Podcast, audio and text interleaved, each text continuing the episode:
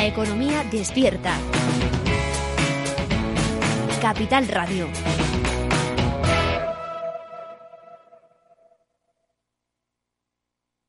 Valor Salud. La actualidad de la salud en primer plano. Comienza un tiempo de radio y comunicación con la salud y la sanidad con protagonistas, información y reflexión con nuestros contertulios, expertos y diversos en su procedencia, pero son los mejores.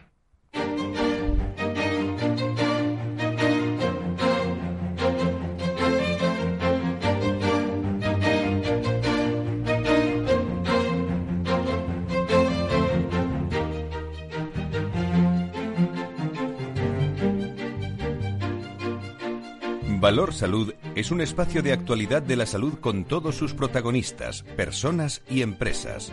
Con Francisco García Cabello. ¿Qué tal? ¿Cómo están? Muy buenos días. Eh, estamos en el corazón de la tercera ola. Dos próximas semanas, amigos y amigos, que van a ser eh, duras. Desde el Ministerio avisan que los próximos días eh, de la semana que viene podemos estar en el pico del promedio a nivel nacional, aunque hoy los datos son positivos, según Simón. Ha iniciado ya desde hace aproximadamente una semana una tendencia descendente, que esperemos que se mantenga en las próximas semanas. Tenemos que, que seguir manteniendo las medidas de control que se están aplicando para conseguir mantener esta tendencia durante todavía mucho tiempo, porque pese a que la tendencia es favorable, seguimos estando en incidencias elevadísimas. Las UCIs eh, deben tener también espacios, lo los entendemos todos, ¿eh? y, más los sanitarios, para alertas imprevistas, infartos, eh, accidentes de, de, tráfico. No podemos, no se puede colapsar eh, las UCIs de la unidad de cuidados intensivos de los hospitales pero estamos con una presión importante en, todos los hospitales de, España. Desciende la incidencia acumulada, los datos son mejores que ayer y esperemos que peores que mañana. Las comunidades autónomas han notificado en las últimas horas al Ministerio de Sanidad 29.000 nuevos casos de COVID-19. La cifra total de contagios en España se eleva ya a 2.913.425 desde el inicio de, de la pandemia. La incidencia acumulada en los últimos 14 días por 100.000 habitantes se sitúa en 783 exactamente con 25 frente al 815 de ayer. En las pasadas dos semanas se ha registrado un total de 368.334 positivos. En el informe de, de, las últimas horas se han añadido 432 nuevos fallecimientos en comparación con 565 eh, de la última estimación y hasta 60.802 personas con prueba diagnóstica positiva han fallecido desde que el virus llegó a España, de acuerdo con los datos recogidos por el Ministerio. Ayer escuchamos también hablar a Fernando Simón de la disponibilidad de vacunas que, según el Ministerio, va a ir progresivamente aumentando y, y se va a llegar eso, eso dijeron ayer desde el Ministerio, va a llegar un momento en el que tendremos eh, problemas también, decían, para poner las que, las que nos lleguen.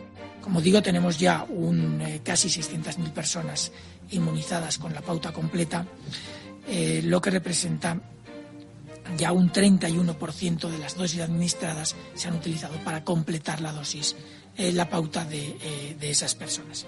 La dosis eh, aplicadas, por cierto, lo decía Fernando Simón, por cada comunidad autónoma asciende ahora a 1.865.342. El 84,1% de las que ha recibido España se han distribuido eh, 2.218.755 de eh, las dosis y según el Ministerio de, Sanidad se han administrado las dos dosis eh, eh, en 87.144 personas exactamente, más en una jornada y por ello se han inmunizado, como, como os decía, mencionaba Fernando Simón, a medio millón de, de españoles. Esta tarde Continúa la reunión de expertos en la vacuna de AstraZeneca. Eh, no se pinchará mayores de 65 años, como mínimo. El Comité de Salud Pública del Sistema Nacional de Salud, ya saben, integrado por técnicos del Gobierno y las comunidades autónomas, sigue debatiendo. Digo sigue debatiendo porque se esperaba un acuerdo ayer, pero no fue, no fue posible. Marcan el límite en los 65 o en los 55, sin llegar exactamente a un, a un acuerdo, así que como digo, se reanudarán las conversaciones en las próximas horas. Vamos a tener noticias de esto el, este viernes e incluso mañana por la mañana, porque las vacunas están aquí el lunes, pero no se sabe cómo se pueden desarrollar. Al menos siete países de Europa ya han anunciado, los recuerdo, que solo la aplicarán a menores de 65 años. Por cierto, eh, las farmacias y las clínicas dentales de la Comunidad de Madrid eh, comienzan eh, en, este, en estos días a realizar test. Vamos a, tener aquí invitados y también vamos a hablar de la sanidad privada que, que, habla de esa demora injustificada para ellos en la vacunación a los profesionales de la sanidad privada. Llega un mensaje de la Organización Médica de la Organización Mundial de la Salud que pide a las regiones europeas paciencia y comprensión con respecto al reparto de vacunas contra el coronavirus. No sé qué piensan también ustedes sobre, sobre eso. Y una voz que se escuchaba ayer ¿eh? y que la quiero recordar, la de Bill Gates, eh, que presentaba una propuesta para prevenir futuras pandemias e insistía, lo hacía a través de una carta, de un mensaje, que para prevenir, prevenir una nueva pandemia tenía que existir un sistema de alerta global, pruebas masivas, gastar miles de millones y un cuerpo de 3.000 socorristas o bomberos eh, pandémicos. En fin, luego lo sacaremos a tertulia también, estas palabras de, Bill Gates que vamos a recordar, por cierto, el día de ayer que se celebraba eh, el Día Mundial contra el Cáncer. Durante este día, gran cantidad de organizaciones sanitarias unen sus fuerzas, unieron sus fuerzas para concienciar sobre el cáncer y para hacer de esto una prioridad de salud pública en todo el mundo, sabiendo que todos vamos a una enfermedad que, por cierto, eh, anoto, llega a provocar 9,6 millones de muertes al año y no todo el mundo puede afrontar al mismo nivel. Hay un coste en España estimado de 19.300 millones y, atención al dato, casi la mitad lo asumen los propios los propios pacientes. Vamos a hablar de muchas cosas. Laura Muñetón, ¿cómo estás? Muy buenos días, bienvenida. Muy buenos días, Fran. Más cosas que vamos a tener hoy aquí en Valor Salud. Hoy estamos pendientes de la reunión de los técnicos que siguen debatiendo todos los detalles de la vacuna AstraZeneca. Hablaremos también con la sanidad privada que reivindican los retrasos en la vacunación de los profesionales de la sanidad privada. Y bueno, también nos espera el presidente de los farmacéuticos y vamos a conocer cómo se siente una enfermera después de haber pasado horas en UCI. Y por supuesto los comentarios de Nacho Nieto y Antonio Burgueños sobre todos los temas de actualidad que son muchos, Fran. Gracias, Laura. Pendientes de todos los detalles de la salud. 10 y 12, 9 y 12 en las Islas Canarias. Comenzamos.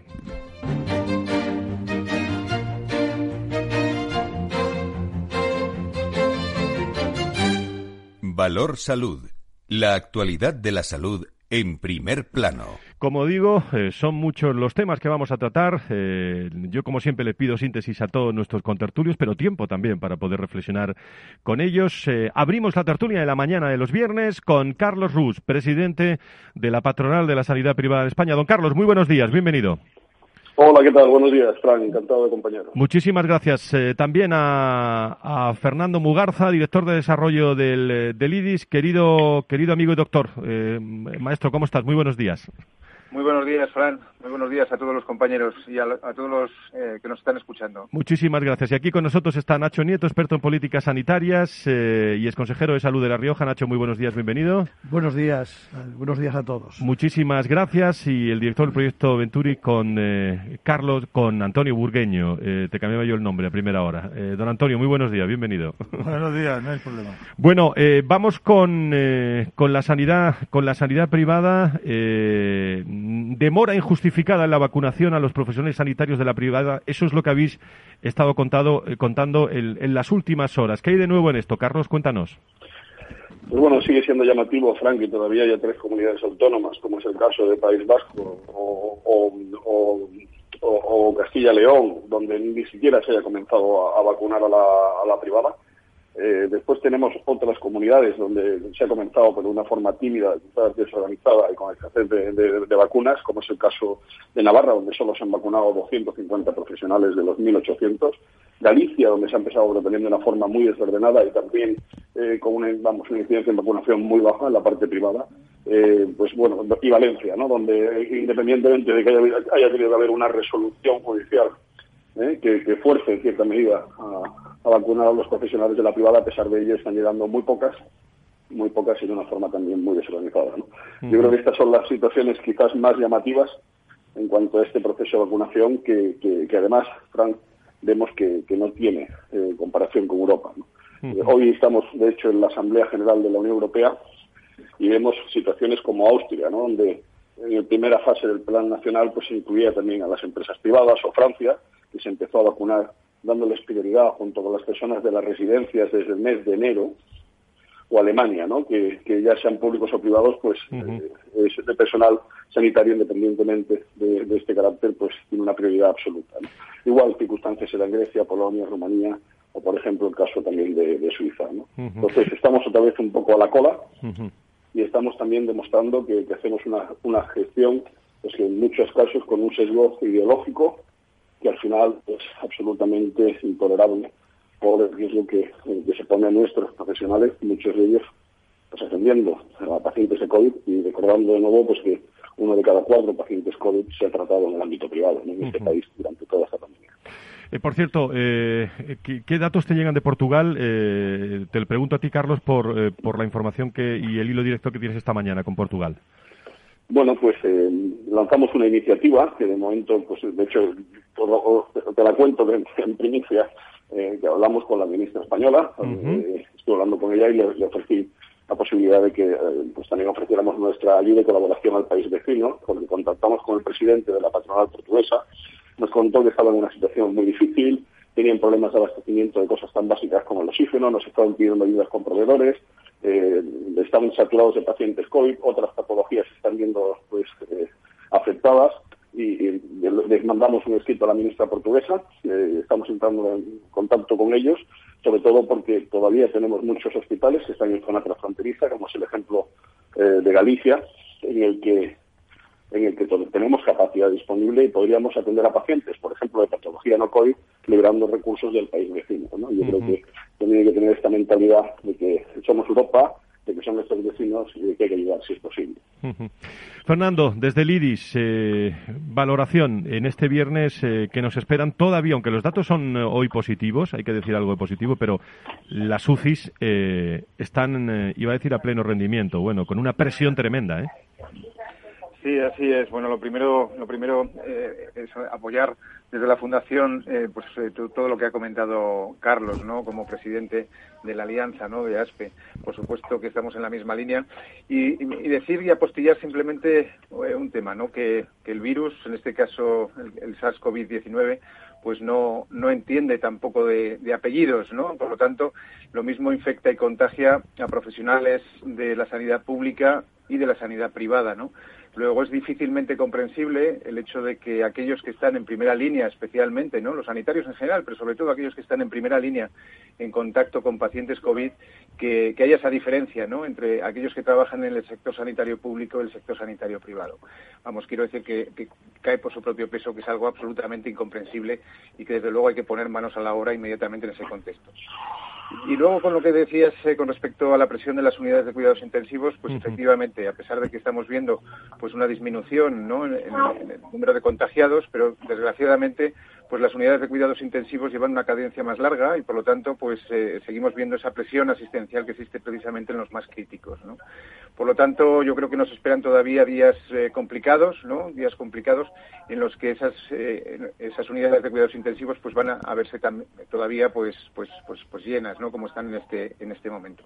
Bueno, yo creo que, llegan buenas noticias, ¿no? Lo decías tú también en, en, la introducción y llegan buenas noticias con el con esa llegada de la vacuna de AstraZeneca. Veremos a ver a partir de qué de qué edad, ¿no? pues se puede se puede inyectar. Y también pues escuchaba esta mañana eh, también información respecto a nuevas vacunas como la de Janssen ¿no? que parece ser que, que aporta la diferencia de que solamente es una dosis con lo cual eso es muy importante no de cara a la estrategia de vacunación. Y parece ser que esa vacuna está presentada ya la, eh, la solicitud de aprobación en, en Estados Unidos no por parte de la FDA no por lo tanto en su caso sería la tercera vacuna que llegaría a Estados Unidos no después de la de, la de Pfizer y de, y de Moderna, ¿no? Por lo tanto, pues a ver si tenemos también pronto esa vacuna aquí en España para que podamos pues acelerar esa esa vacunación y llegamos realmente a esas cifras que ha dicho el Ministerio del 70% de vacunación para el verano y veremos a ver qué pasa también con esa vacuna rusa, ¿no? Con la Sputnik, que parece ser que, hay dirigentes europeos eh, como Angela Merkel que están también analizando y viendo, bueno, en fin, y la propia Unión Europea, ¿no? Está analizando y viendo si sería si sería conveniente, ¿no? Así es que, bueno, pues sigan también buenas noticias, a pesar de que la situación sigue siendo complicada, eh, especialmente en las unidades de cuidados intensivos y en las hospitalizaciones. Carlos, te pregunto una cosa y, te dejo ya que tienes que incorporar a una, a una junta. Eh, todo esto que está contando Fernando, ¿nos puede llevar eh, a que, mm, digo, con el horizonte de la Semana Santa, después de Semana Santa, antes del verano, cambie totalmente el panorama de vacunación en España y, por lo tanto, eh, se vean eh, los datos traducidos con otro color, con otro optimismo? Hombre, yo creo que sí. Yo creo que estamos en una tercera ola todavía con un nivel de contagio altísimo. Tenemos que recordar que más o menos un 10% de los contagios acaban hospitalizados y de estos otro 10% en UCI. La preocupación es que el impacto de esta tercera ola se va a alargar, pero también es cierto, como dices, que se espera que en marzo y abril llegue el nivel de vacunas lo suficientemente grande eh, pues como para que podamos empezar a hablar quizás de esa cuarta ola, que Fernando, no sé cómo lo valoráis vosotros, José Ignacio, pero yo entiendo que vamos a tener también esa cuarta ola, que yo lo que espero es que sea pues, muy suave, que sea muy suave porque por el cambio de las condiciones climatológicas, porque haga mejor tiempo podamos salir, por, ese nivel de vacunación. También he visto un efecto que me ha resultado muy llamativo, Fran, y es el caso de Israel, donde llegando a un 25% de de la vacunación, la caída de los contagios ha sido altísima y es un efecto que, estamos intentando también seguir en otros países para ver si también se produce o si una cuestión de otras medidas que han acompañado y que no he tenido acceso a ellas. ¿no? Pero bueno, se abre una puerta a la esperanza, pero con la preocupación ahora mismo presente de que el nivel de, hospitalización es alto, que el nivel de UCI es altísimo y que vamos a tardar todavía, pues con ese plazo medio de estancia de 22 días, vamos a tardar todavía en llegarlas, ¿no? Y hay que ser muy precavidos. Pues muchas gracias, Carlos. Te dejo ya que tienes que incorporarte a otra tertulia. Muchísimas gracias por estar con nosotros. ¿eh? Muchas gracias a vosotros. Gracias, Nacho. ¿Cuál es tu opinión?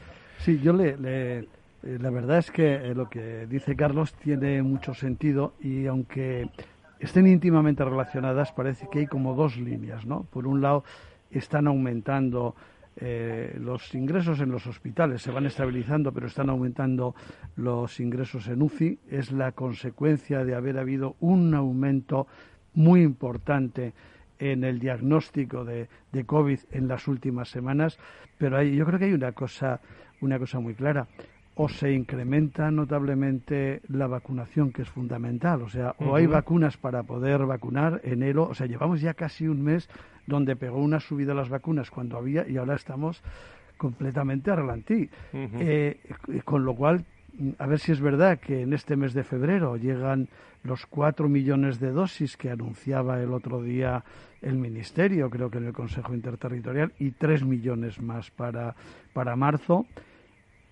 Esperemos que a la vez que esté todo el mundo preparado para poderlas poner a ritmo suficiente, que no se queden paradas esas vacunas, y entonces sí que se podrá empezar a notar que hay una, el efecto de la vacuna en la población y el incremento en, el diagnóstico y por tanto en las consecuencias posteriores, que, que, son las complicaciones, ingresos, ingresos y UCIs.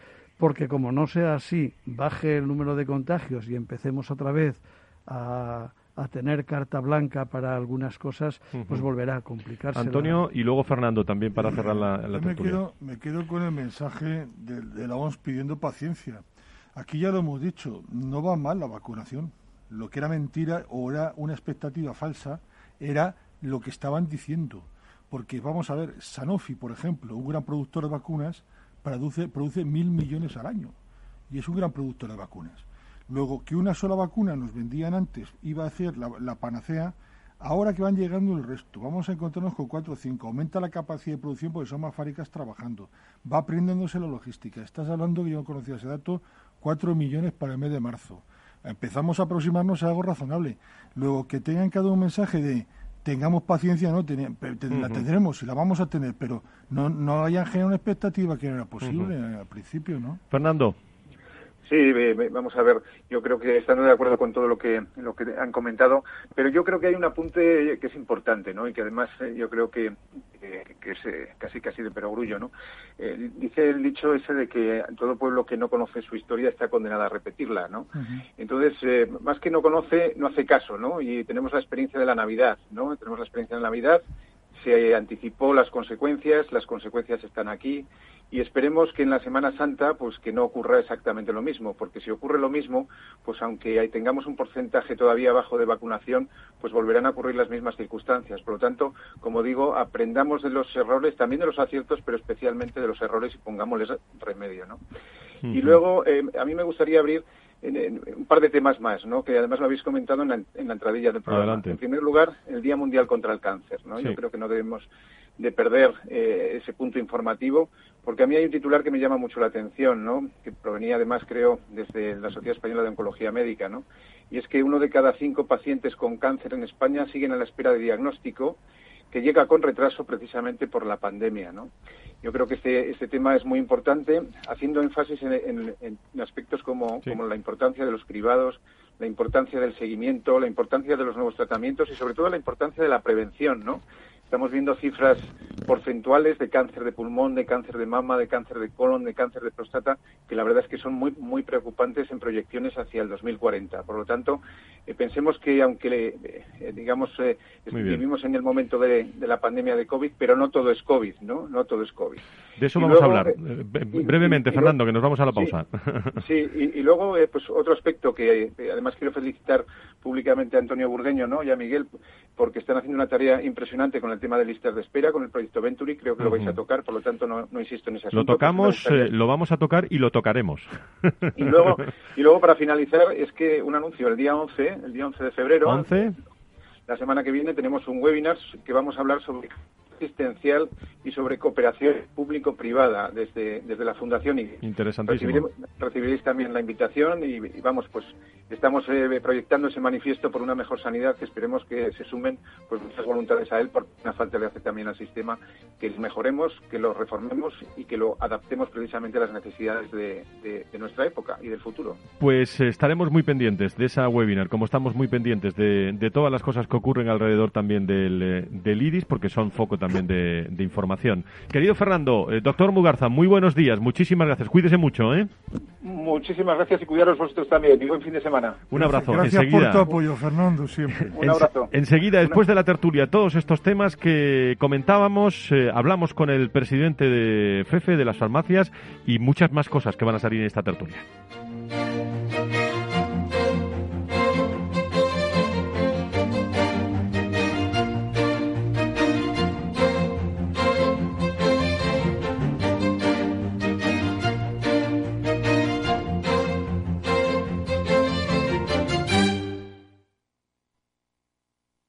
¿Sabes que Renta 4 Banco ofrece más de 5.000 fondos de inversión? ¿5.000? Yo con una oferta tan amplia no sé ni por dónde empezar.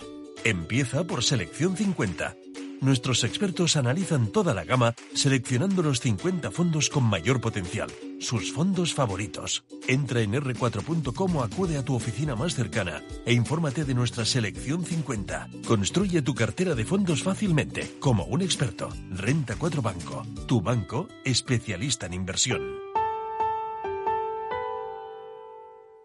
Si tus prospectos comerciales te resultan perfectos desconocidos, ahora puedes conseguir toda la información necesaria para que tus decisiones no impliquen riesgos para tu empresa. Informe es la empresa líder en información comercial, financiera, sectorial y de marketing, con acceso online a más de 350 millones de empresas en todo el mundo. Infórmate en el 902 176 076. Informa.es. Business by Data.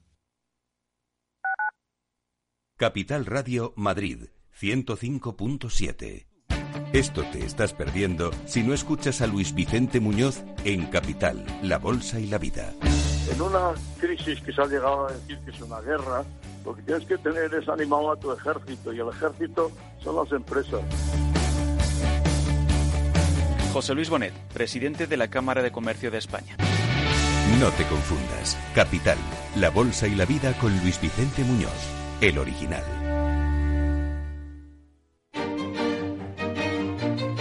Valor Salud. Tiempo de salud. Su actualidad, sus personas, sus empresas. Todos los viernes a las 10 de la mañana en Capital Radio, con Francisco García Cabello.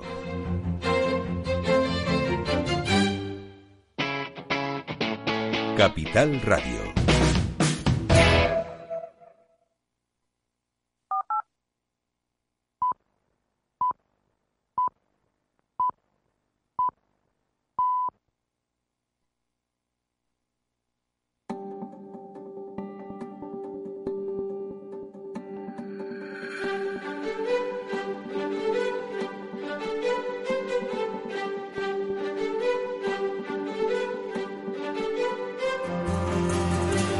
Valor Salud es un espacio de actualidad de la salud con todos sus protagonistas, personas y empresas.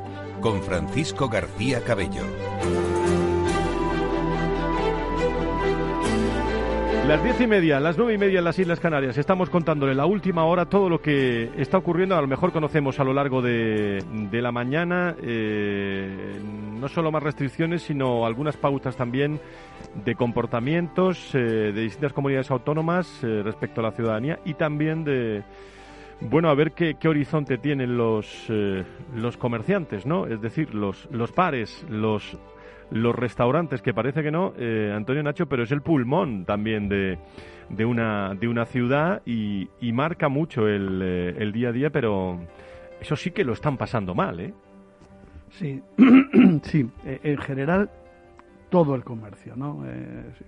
La repercusión en la economía, pero es verdad que, que en el caso, los has nombrado, los, los bares, restaurantes, la hostelería en general, es que eh, sin ninguna duda que tiene una componente social muy importante de, la vida de las personas, eh, especialmente en, este país, en España.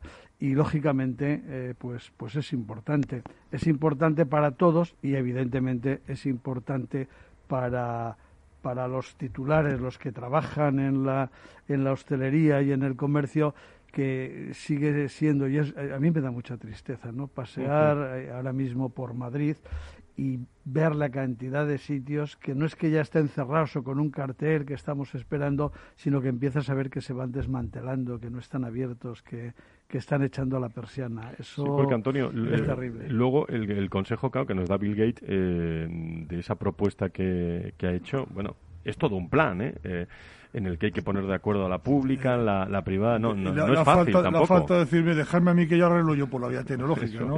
Y ya controlo yo todo, que de hecho ya tengo vuestros datos, no os preocupéis, o sea que... Bueno, no, no es, no, no es una crítica a tecnología, sino que hay que hacer el buen uso de la información y de la tecnología, ¿no? Eh, y yo creo que sí. hay un dato interesante que el otro día eh, me hacían llegar, que ya existía en la época de Ana Pastor una propuesta un plan o algo, eh, corrígeme si me equivoco, porque a lo mejor tienes tu conciencia de algo, que hablaba de pandemias, no pensando una como en esta, se hablaba más en tipo de una pandemia de algún tipo de coronavirus más relacionado con la gripe, más tipo gripe, y ya había, y, y, que en aquel momento el gran debate estuvo en la distribución de las vacunas y cómo se debía hacer el tema de las vacunas. No es una información contrastada, pero sí que es una información que otro día me digo, tengo que investigar esta línea. ¿Me vais a permitir? Ahora seguimos la, eh, Nacho, ¿tenías algo que decir? No, no, que, no, que, me, que me no sé, no le puedo contestar, Antonio, pero sí que, hablando de esto, me, una reflexión que siempre se me ocurre y que la decía hace un año cuando estábamos anunciando esto y era y, y ha salido hoy de alguna manera qué fácil lo olvidamos, ¿no? Porque no es lo mismo, no es equiparable, no nada de nada, pero hombre, con la con la gripe A, con, en fin, algunas pandemias que ha habido en los años anteriores, algunas, algunos virus, algunas cosas que han pasado y que ha habido que moverse cuando empezó este tema, el, eh, el del COVID, el del SARS-CoV-2, parece que todo se olvidó. Empezábamos absolutamente todo de nuevo. A mí eso me sigue produciendo cierta mm, necesidad de reflexión. Sí, sí, sí, sin duda, sin duda. Como digo, eh, decían, eh, y lo conocen todos ustedes, eh, la, Comunidad de Madrid ha, comenzado desde el, desde el jueves a realizar test de antígenos en farmacias y clínicas dentales en zonas con, con alta incidencia del coronavirus. Los ciudadanos reciben eh, un SMS de salud pública, podrán solicitar cita previa a partir de, bueno, lo, están haciendo a partir del jueves para acudir a alguna de las farmacias o clínicas dentales participantes en el programa y los convocados podrán elegir de manera voluntaria entre los dispositivos de test de antígenos que tiene la Consejería de Sanidad o acudir, como digo, a las farmacias o clínicas dentales. Está con nosotros el eh, presidente de la patronal de la farmacia eh, de FEFE, eh, Luis de Palacio. Querido Luis, ¿cómo estás? Muy buenos días, bienvenido. No, no tenemos a Luis de Palacio todavía, eh, pues nos vamos con Luis de Aro, con Isanidad. Luis, ¿cómo estás? Muy buenos días, bienvenido. Sí, buenos días, ¿cómo estamos? Buenos días a todos, eh, a todos los que nos oyen y a los que comparten la tertulia con nosotros. Te pregunto sobre esto también. No eres Luis de Palacio, evidentemente, pero te pregunto sobre sobre las sobre las farmacias porque es un tema del que del que has informado mucho a lo largo de la, de la semana. Bueno, es, eh, es evidente que, el aumento de casos tiene también mucho que ver con el aumento de, pruebas. Entonces, yo creo que aumentar las pruebas ayuda desde luego a controlar la pandemia. Y facilitar que se hagan pruebas, pues es una cosa que en principio debe ser buena, ¿no? Siempre que las pruebas estén, digamos, perfectamente realizadas, es decir, algún tipo de cribado poblacional sin tener suficiente cuidado en las pruebas, pues no tiene sentido. Pero está claro que cuantas más pruebas, más fácil es eh, detectar los positivos. Uno de los problemas de la primera ola era el increíble poco, poca, la increíble cantidad de pocos casos que se estaban detectando, ¿no? O sea, porque se hacían muy pocas pruebas. Entonces, bueno, pues hacer las pruebas en las farmacias eh, puede ser una posibilidad. Luis, yo te pregunto, ¿qué va a ser noticia la semana que viene? Saca tu bola de cristal. Bueno, lo que, o sea, eh, la, noticia está claro que son, son las vacunas, ha hablado Carlos Ruz de ello, habéis estado hablando de ello, pues la noticia son las vacunas, es decir, es, es increíble la, la necesidad que tenemos porque, bueno, se nos han vendido unas expectativas que necesitamos eh, que se nos cumplan, porque estamos eh, muertos de miedo en casa, trabajando, eh, la gente con los toques de queda en unos sitios y en otros que prácticamente eh, se cumplen porque la gente tiene miedo. Entonces, el tema de las vacunas va a seguir siendo el, tema fundamental. El tema fundamental en el ámbito sanitario son las vacunas y luego va a seguir arrastrando también, como decía Fernando Mugarza, el tema del Día Internacional, el Día Mundial del Cáncer, porque, bueno, eh, hay, tiene que ver con todas las patologías, no solamente con el cáncer. El, eh, hay unos retrasos muy grandes en la detección de otras, de otras, de otras patologías. La gente no está yendo al hospital, no está yendo a, a hacerse revisiones y, bueno, pues eso arrastra otros problemas. Pues yo tenía mucho interés en preguntarle al presidente de FEFE, a Luis de Palacio, cómo va ese proceso de, test de antígenos en farmacias y clínicas y se lo voy a preguntar. Luis, ahora sí, ¿cómo estás? Muy buenos días, bienvenido. buenos días, Fran, y, buenos días a todos. Bueno, pues ¿cuál es tu impresión? ¿Qué, qué datos tienes que nos puedas comentar? Bueno, pues que eh, empezamos a arrancar, que ya está que ya está en la Comunidad de Madrid el, convenio firmado y, además con un plazo en un plazo brevísimo las farmacias eh, que, que, pueden que pueden cumplir los requisitos que se han impuesto, que si me permites luego comentaría también eh, ya, ya se, están apuntando, dando de alta, registrando y por lo tanto eh, ya está empezando a derivarse pacientes eh, para que se hagan, bueno, pacientes, realmente son personas asintomáticas que cumplen un protocolo de haber tenido contacto, etcétera, y que se les va a hacer una prueba rápida para hacer cribados en proximidad, siempre en zonas de alta incidencia.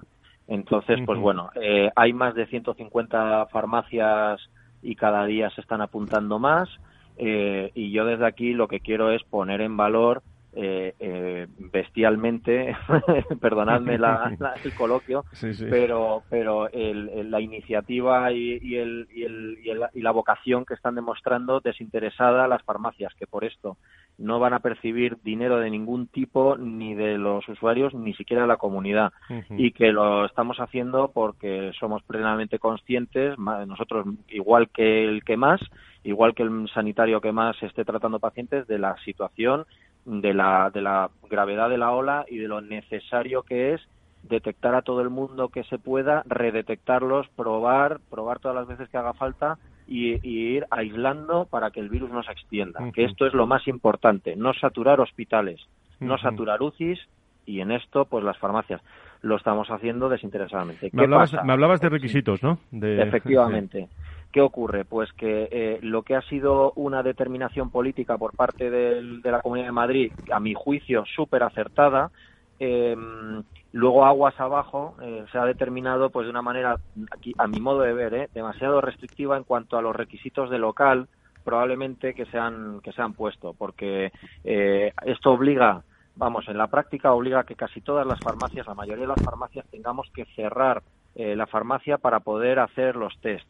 Esto quiere decir que si tenemos unos horarios mínimos obligatorios, lo tenemos que hacer fuera de horario y, como dije antes, pues a, mayores de, y siempre eh, sin, con el personal que tenemos eh, por farmacéutico. Y entonces eh, tenemos que hacer, pues el pino puente, pues tenemos que hacer dar cita a deshora con la farmacia cerrada, etcétera. Y esto creo que son filtros que hacen pues que haya menos farmacias de las que de verdad eh, tienen vocación por hacer, porque es que yo, mi percepción era que se podía llegar perfectamente a 800.000 si eh, se cumplían los requisitos que proponíamos desde la patronal, que era sencillamente los mismos garantías que tenemos en la farmacia y en el momento de realizar las pruebas tener un, filtro de garantías mayores, pero no empezar con, con accesos independientes, porque es que muchas farmacias no los tienen. No, no te puedes permitir varias puertas vamos, que yo sé que en muchos laboratorios de análisis solamente hay una puerta y no se eh, ponen requisitos de doble puerta y tampoco los centros de salud y nosotros sí los tenemos. Eh, Luis, eh, Luis de Aro está con nosotros, Nacho Nieto y Antonio Burgueño por si quieren preguntarle algo al presidente de la patronal de la farmacia en, en España. Luis, no sé si quieres algo.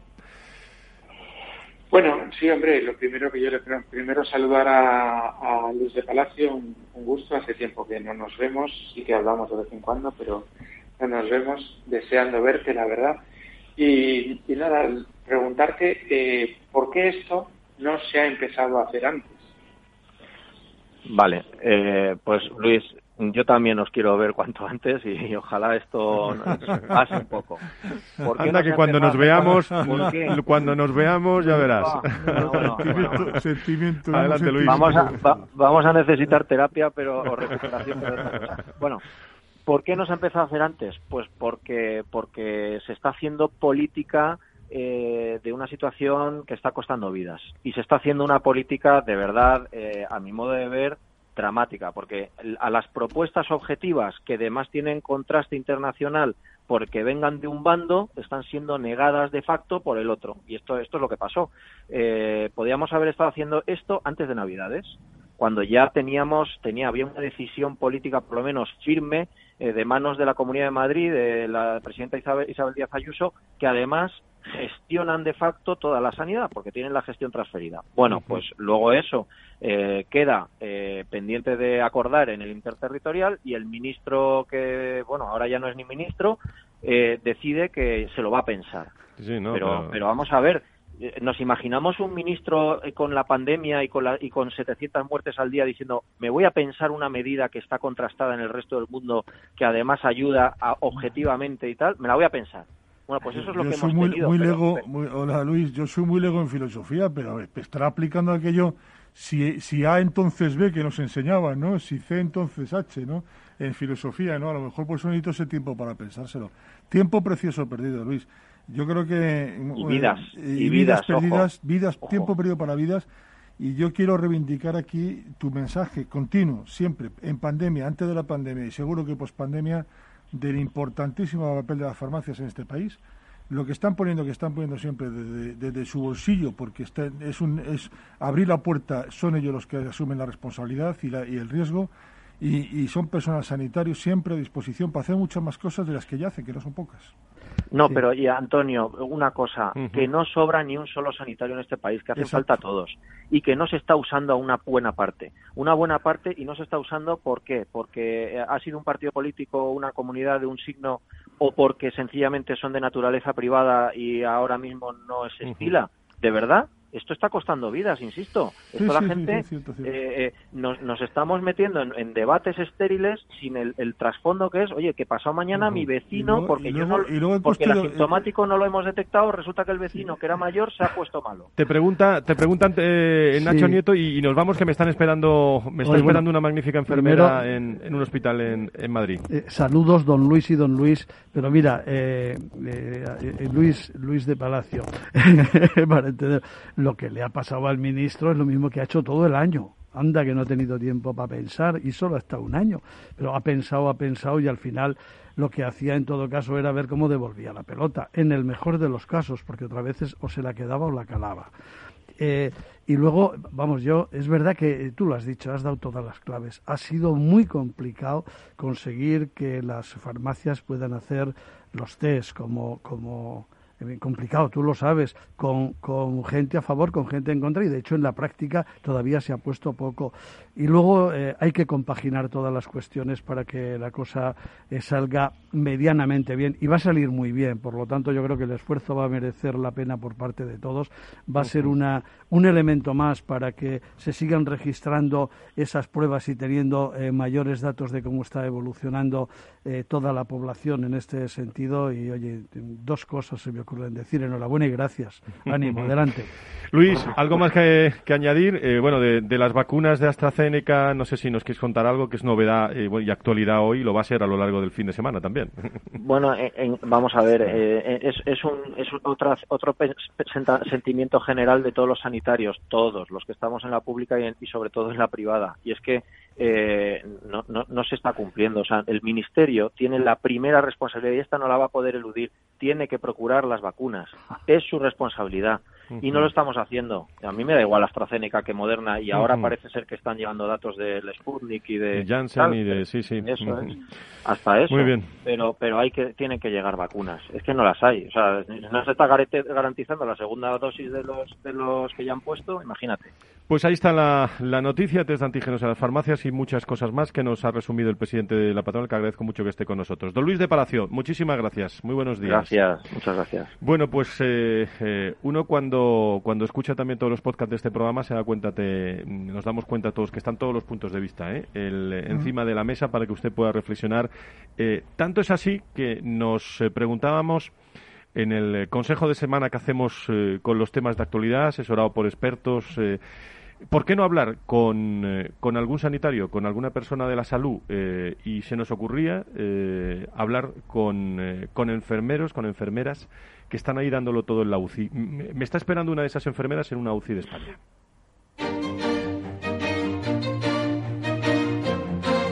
Valor Salud es un espacio de actualidad de la salud con todos sus protagonistas, personas y empresas. Con Francisco García Cabello.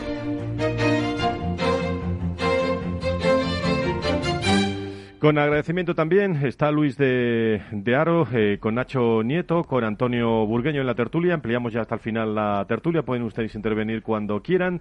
Debate, debate abierto, pero Antonio, tú dabas datos eh, de, personas que bueno no solo covid eh, sino infartos accidentes que bueno que están a la cola pero cómo se tiene que pasar y cómo lo tienen que pasar los sanitarios. Sé que es su profesión, ¿eh? ¿eh? pero cómo lo tienen que pasar en las UCIs de España. ¿eh? Bueno, de España y de cualquier lugar del mundo. Es su profesión, pero cuando ves que, que no está dentro de los parámetros normales de, fallecimiento que tiene que acudir y, que se te va de las manos y que no entiendes, pues supongo que tiene que ser tremendamente duro, ¿no? Eh, y además, eh, pero luego hay otro tema muy duro, pero que es que no se ve, porque no se ve en los hospitales, que son los pacientes que están sin diagnóstico. Y se está dando una cifra Incluso la reina ayer decía que hay que tomar esto en serio. la propia reina sacaba el mensaje con el mensaje de que tiene que tener la monarquía, pero, pero no, no se cayó en decirlo. ¿no? Se está dando una cifra de 50.000 pacientes. Es que esa es la fuente que SEOM utiliza y no es que sea mala. Es la fuente SEOM en base al estudio que ellos han hecho hasta junio. Pero, pero, pero si utilizamos otras fuentes y cruzamos datos, puede haber hasta 150.000. No digo que haya 150.000, digo que hay un desconocimiento real del problema de cuántos cánceres están, personas con cáncer están sin diagnosticar. Y eso es terrible, es terrible porque a la población entender que en el siglo XXI te puede morir de cáncer lo podemos entender, pero sin atención y sin todos los cuidados, pues yo creo que es difícil. Si mira lo que pasa, esos, esos muertos van a ir llegando despacito, se vaya complicando y ya irá saliendo el problema, pero es un tema que nosotros estamos estudiando y queremos llegar a datos. ¿eh? Si me permitís, eh, quería yo conocer más la, la parte también humana de, de esos eh, enfermeros, de esa enfermera.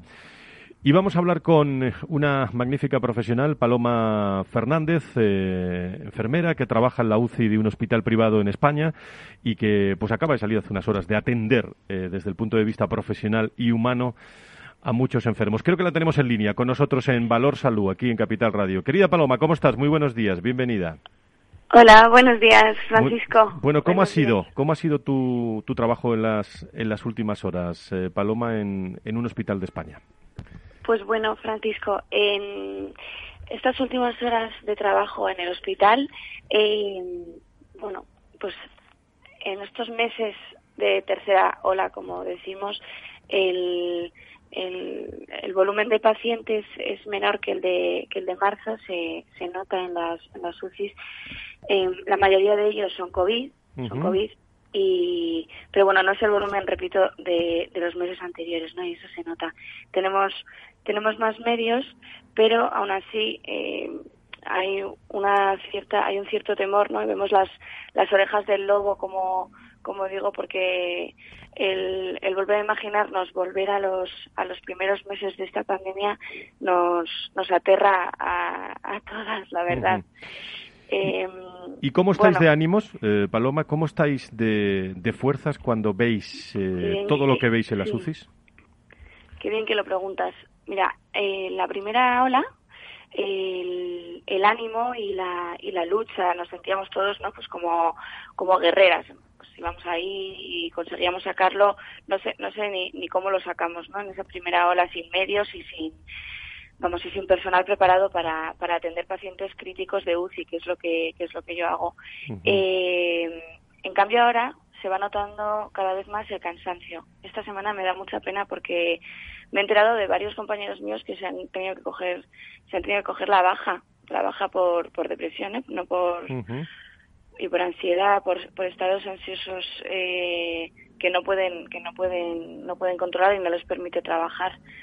Mm, es una pena, la verdad. Otros seguimos, otros seguimos ahí dando lo que, lo que podemos eh, repito que la situación es mejor que la que teníamos antes y, ya más o menos tenemos el, el, tratamiento que sabemos que funciona con, con, los pacientes con neumonías graves como son los, los COVID. Eh, y, más medios. Al final nos, nos hemos preparado para, para, grandes cantidades de pacientes, incluso en los hospitales privados, donde ayudamos a, al, al, al, sistema sanitario público eh, eso, pero bueno. Y sobre todo, Paloma, eh, por último, el, eh, claro, ya cuando os enfundáis, eh, decías tú guerrera, bueno, es que os veo como guerreros realmente cuando se ven vuestras imágenes para atender y hacer vuestro trabajo que hacéis muy bien, vuestra vocación, o hay algo más o hay algo más, o muchas veces es que no se puede trabajar, ¿no? Porque hay, hay aspectos inhumanos, ¿no? Exacto. Sí, sí, sí. O sea, desde luego, eh, hay una tendencia general a quejarnos de todo lo que ocurre y de lo que no tenemos y de lo que tenemos. Eh, pero hay una parte muy importante en nuestra profesión, y yo siempre lo digo porque yo soy una enfermera de vocación, es que el, al final no se nos puede olvidar que trabajamos con personas, que trabajamos con personas y que nuestro producto es un paciente débil, vulnerable y que necesita de nosotras y de nosotros para, para, para vivir y para respirar en una unidad de cuidados críticos para respirar básicamente. Entonces, bueno, pues eso, justo justo ayer Francisco hablaba con una compañera, tenemos varios pacientes que llevan muchos meses con nosotros y, y ayer tuve una, un ejemplo ¿no? de, de uno de ellos que pues que lleva en coma muchos meses y hemos empezado a despertarle y, y bueno pues solo con, con el acompañamiento y bueno por supuesto todo el trabajo que, que hay detrás no eh, pero el acompañamiento y, una sonrisa. Él, él no puede hablar, pero puede sonreír y, y ayer yo tuve un par de momentos con él muy, muy bonitos. Que, que y qué humano. Son humanos, exacto. y, sobre todo, eh, y sobre todo son extras ¿eh? de vuestra de vuestra de vuestra profesión. Bueno, pues esto que nos ha contado Paloma está ocurriendo, porque Paloma acaba de salir prácticamente de la, de la, de la UCI, y está ocurriendo en, en, muchos hospitales de, de, España y queríamos eh, que, que, una enfermera, una magnífica enfermera, nos diera también esa, esa reflexión a esta hora de la mañana. Paloma Fernández, desde tu profesión, muchísimas gracias por estar eh, con nosotros y, y, a seguir a seguir trabajando. ¿eh? Muchas gracias. Muchas gracias. Bueno, Antonio, eh, Nacho, pues esto es lo que esto es lo que magnífico testimonio. Esto es lo que están haciendo muchos muchos sanitarios, ¿eh? y sobre todo muchas, en la UCI, ¿eh? En la UCI. Esto es lo que Pero me ha gustado, me ha gustado porque no no eludía la dureza del tema, pero tampoco estaba catastrofista ni, ni regocijándose la pena, sino muy profesionalmente diciendo, "Oye, hay una parte humana dura."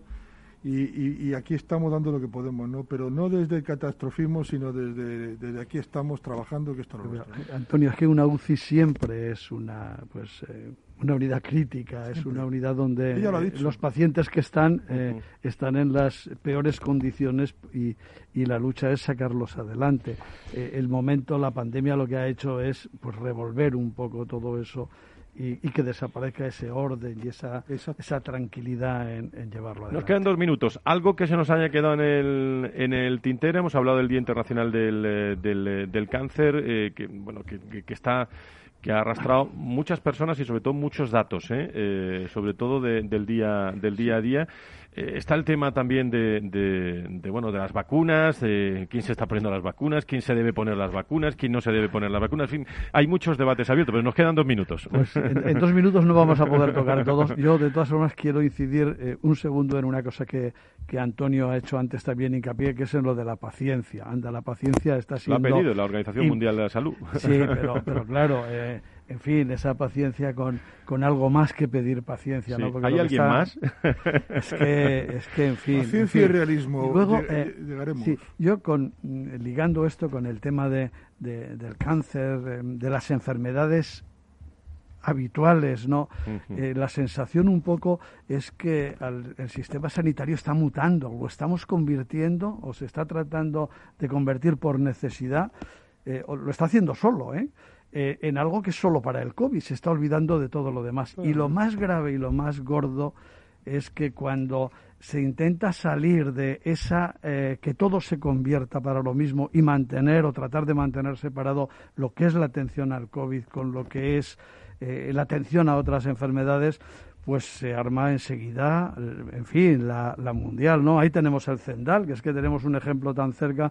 Se trata de hacer, podrá ser, podría ser mejor, podría ser seguro, muchísimo peor. Es bueno y sin embargo eh, hay un rechazo eh, al final por eh, volvemos a lo mismo es que la sanidad la sanidad la política y la ideología oh. rechazos y muchas cosas más como romper interruptores pero está siendo muy útil sí no yo creo que hay son pocos, pero hay unos pocos radicales que son capaces de, hasta hacer daño a los pacientes con tal de reivindicar lo que ellos dicen. Son pocos, pero muy dañinos. Y ya lo vivimos en esta comunidad. Más que los que debieran, muchos más que los que debieran ser. Cuando la marea blancas se vivieron cosas terribles, pero de unos pocos. ¿eh? Yo no quiero generalizar porque sería injusto, pero es que hay unos pocos que hacen mucho ruido. Pues salud y sanidad. Eh, los viernes, eh, querido Félix Franco, que ha estado en el control y la dirección del estudio, ponme algo de, de los héroes, porque son héroes con Antonio Orozco.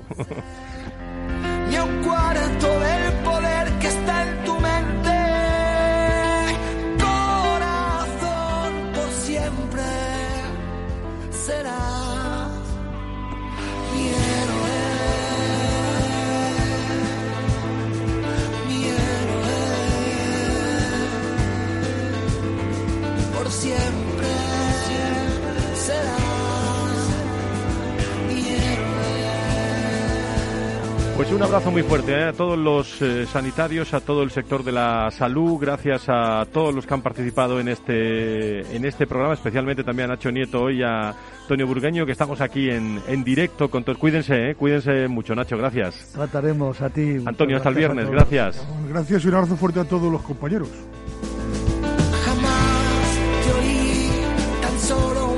Laura Muñetón ha estado pendiente de todos los detalles. Y a lo largo de la semana ya le estamos preparando el programa de actualidad, debate y reflexión para el próximo viernes aquí en eh, Capital Radio, en eh, Valor eh, Salud. Cuídense mucho, tengan mucho cuidado. Buen fin de semana. Adiós.